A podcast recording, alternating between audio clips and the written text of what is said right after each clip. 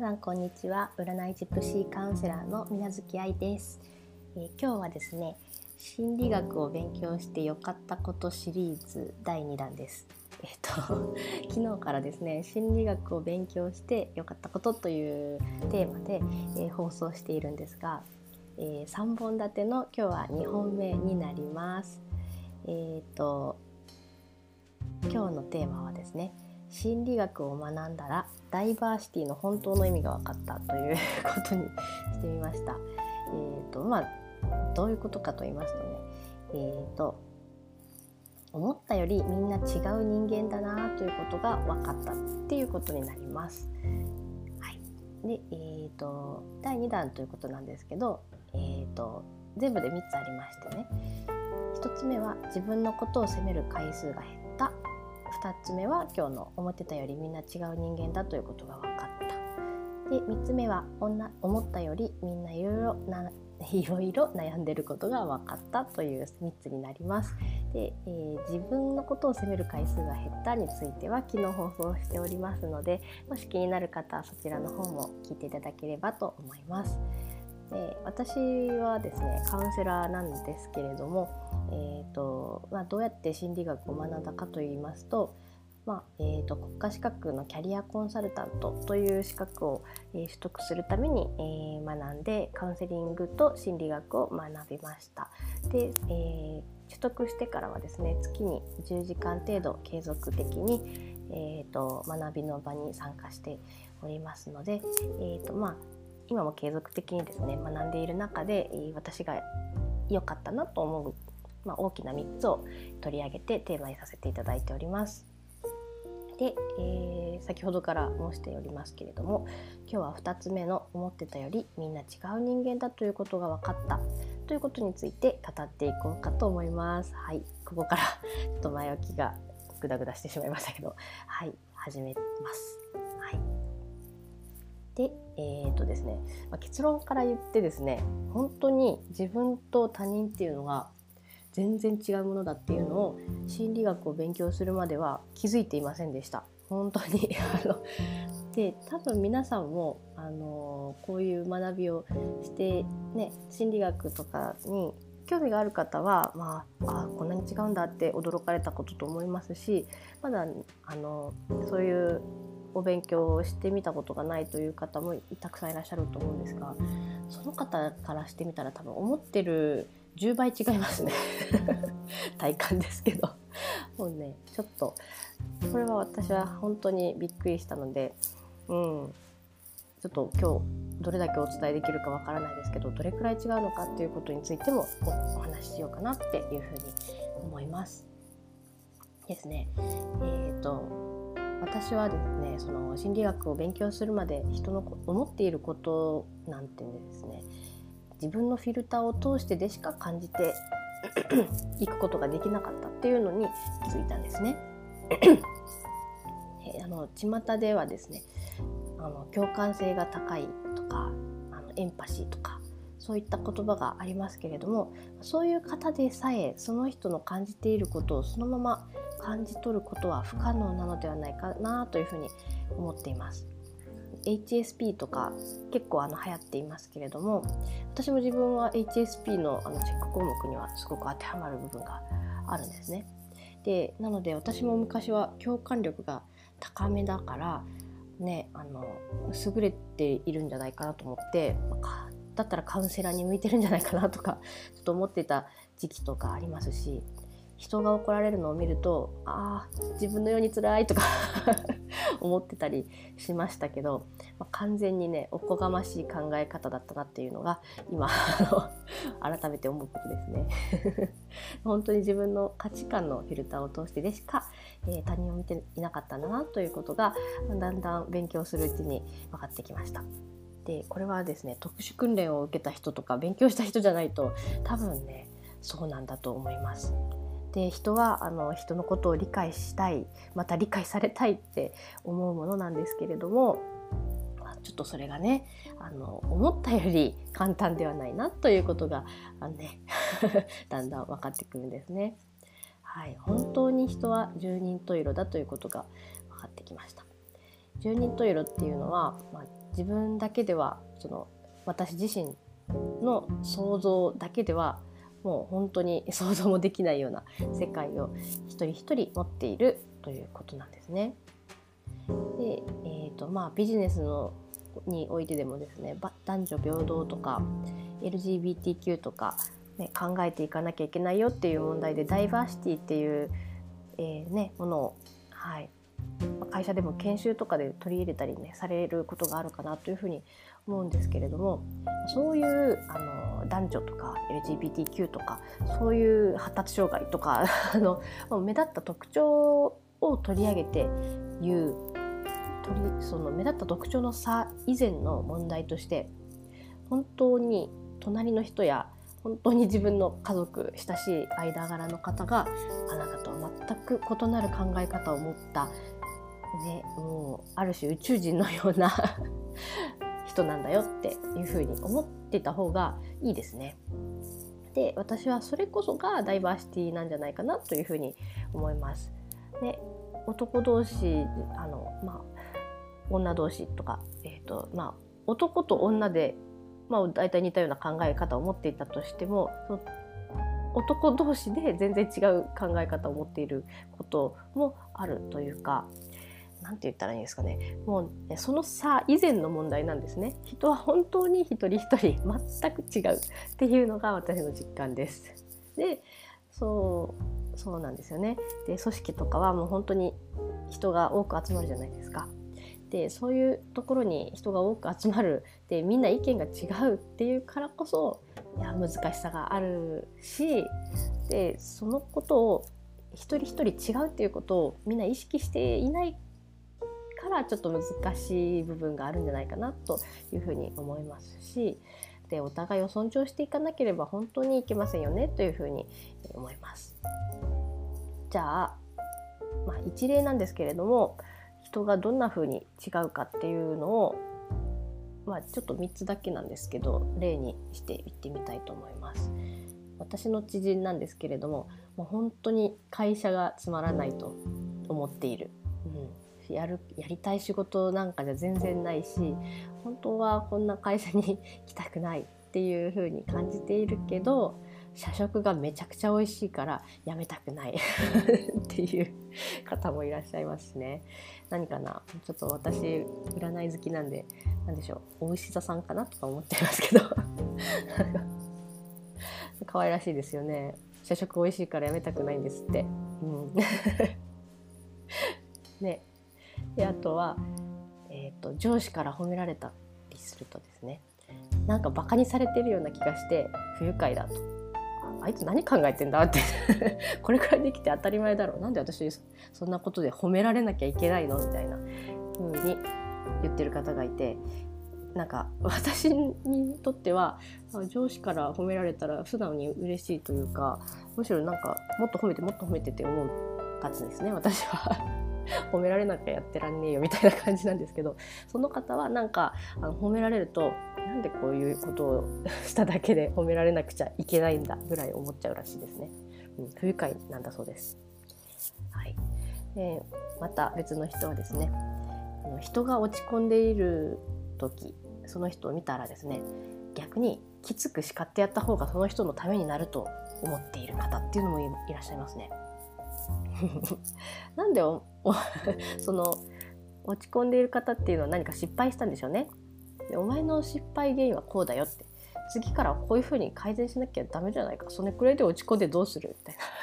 な。本人にとってはなんかきつい言葉かなというふうに私なんか思ってしまうんですけれども。いやその人は自分がその落ち込んでいる時にそういうふうにアドバイスもらった方が嬉しいからって思っちゃう思う人らしいですね。ででいろんな人が同じ考え方を持ってて、まあ、逆にきつくして買ってやってたやってあげた方が、うん、その人のためになると思うよって真顔で言いますからね、ちょっと落ち込んでる時会いたくないなって感じなんですけど。まあそうそういう感じでみんないろんなねあの理由があっていろんなことを思っててでそう態度に違う態度に出ちゃうっていうようなことですよね。まあ、じゃあ、えーと、皆さんもちょっと実験してみませんか？いきなりなんだと思われるかもしれないですけど、まあ、これは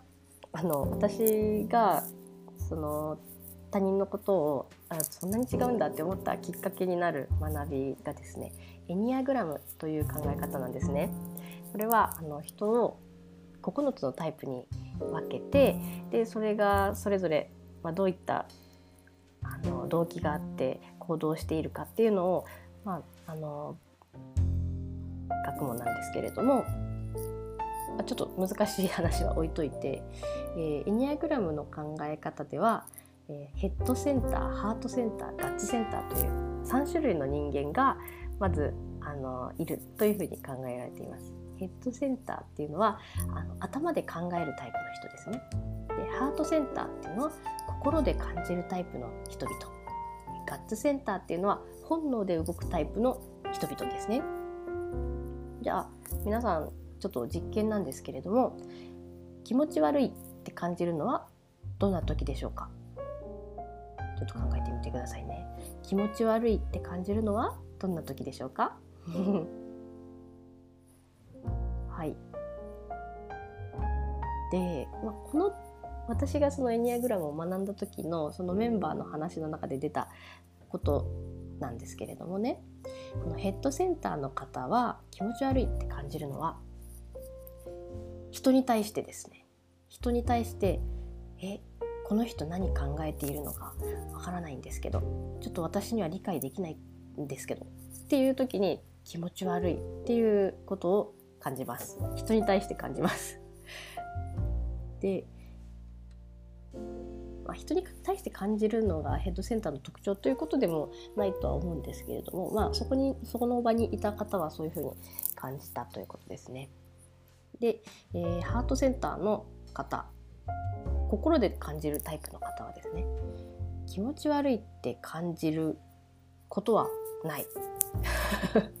っていうのも気持ちにいいも悪いもない。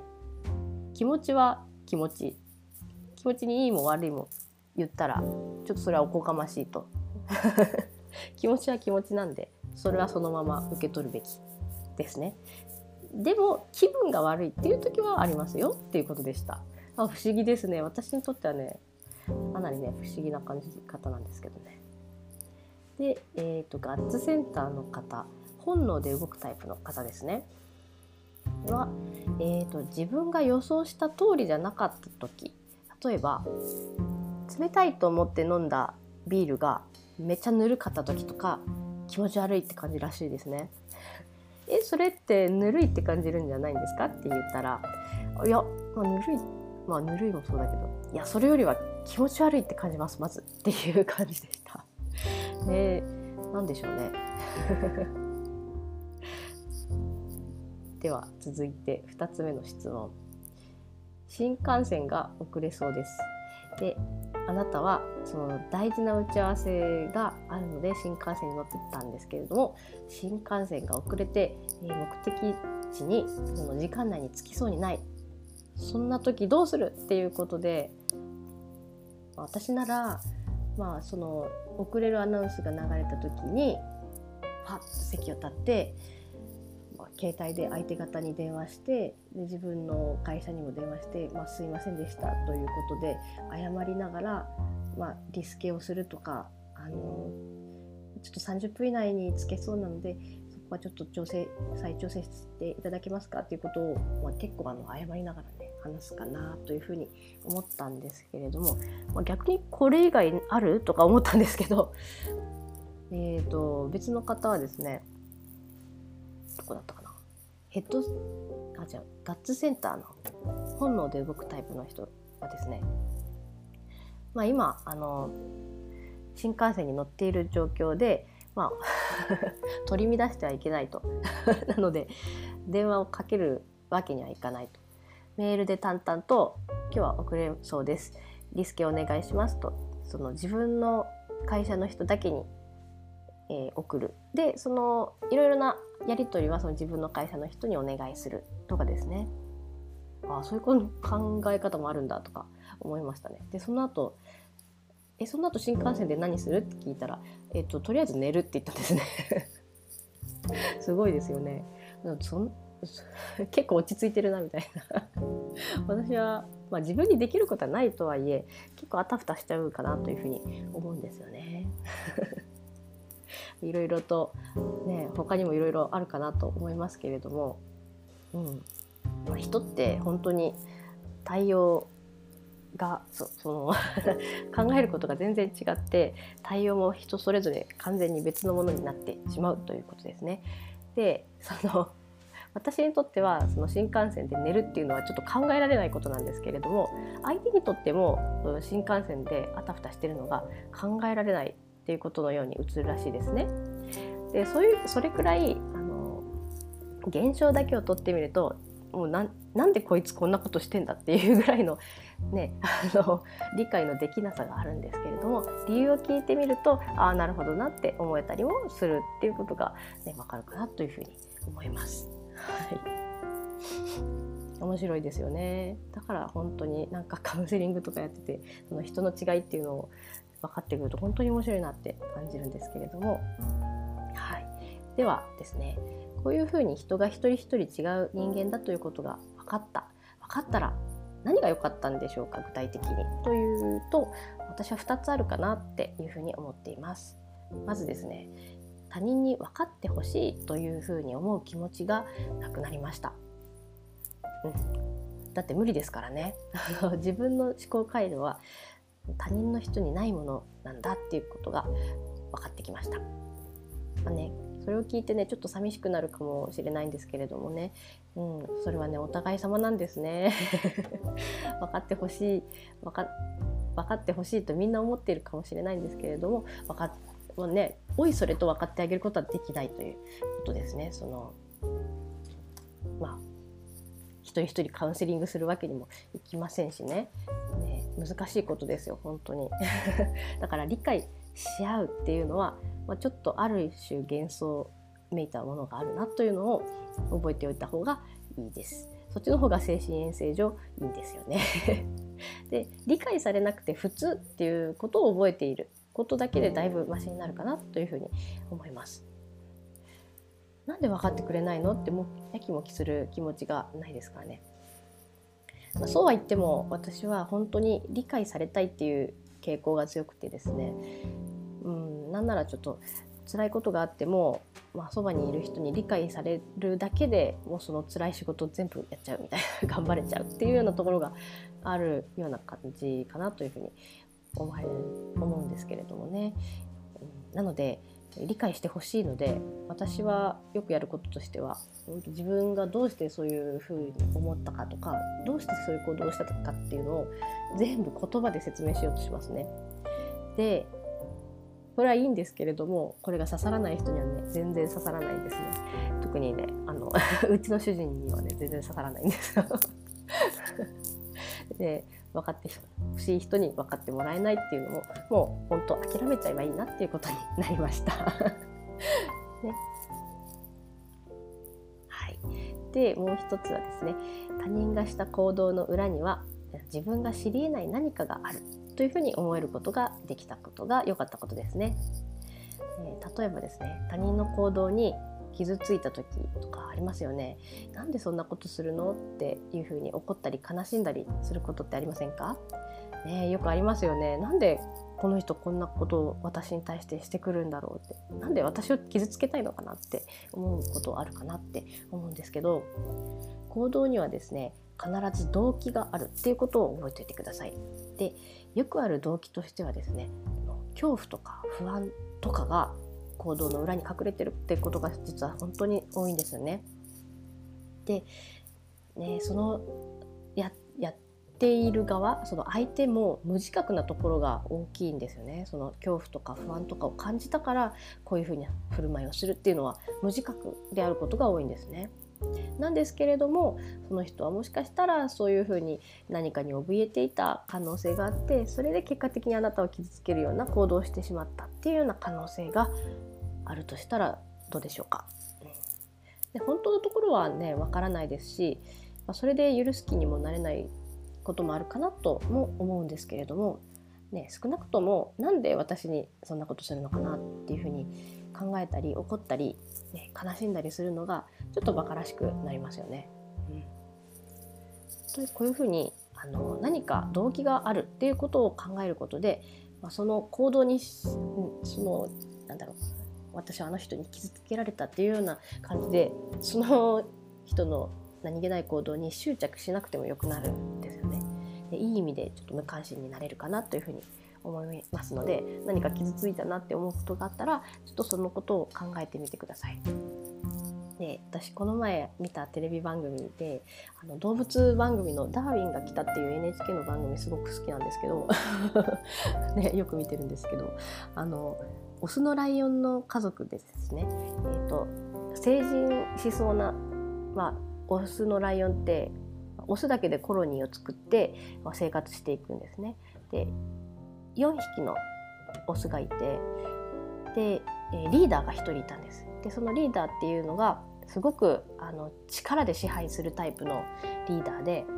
一番あの足が遅い狩りでもね足を引っ張ってばっかりの子がいるんですけどその子をね怒り回すんですよ噛みついちゃったりして「またお前は遅いぞ」みたいな感じでいつもね狩りの後にねダメ出しするんですね。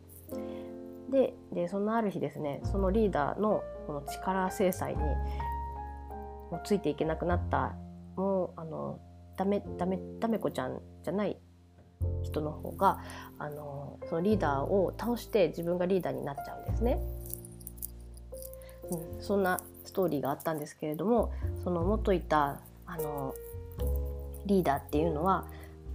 その4匹の中で自分だけ血縁関係がなかったっていうのが DNA 鑑定で分かったんですね。でその力で支配するタイプのリーダーにとってみたら自分がその強いんだぞっていうことを絶えず誇示しなければ自分はこの血縁という強い絆で結ばれた3人から阻害されてしまうかもしれないという恐怖を常に感じていたんじゃないかなというふうに思いました。でいやすごいライオンも人間と同じで なんかいろいろね